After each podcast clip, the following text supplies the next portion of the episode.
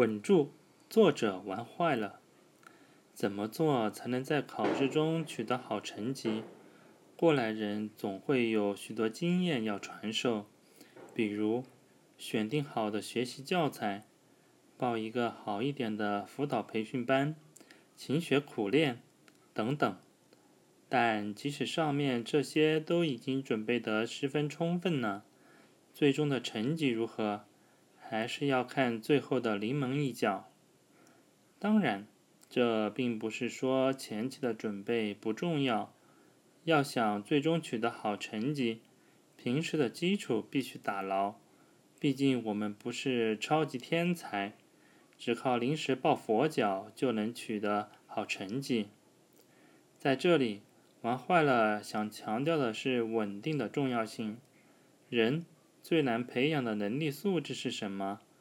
过硬的心理素质必定是其中的一个选项。许多人最终考试没考好，不是平时不够努力、学习不够专心，而是因为心理素质还不够过硬。他们平时可能花了很多时间在知识点的背记上，效果也还不错，可是，一到考试，大脑就一片空白。结果自然可想而知。如果是心理素质不够好，我们一定要下一番苦功夫来进行磨练，不然只会屡战屡败。怎么磨练呢？对症下药是关键。心理素质不好，到底是什么原因造成的？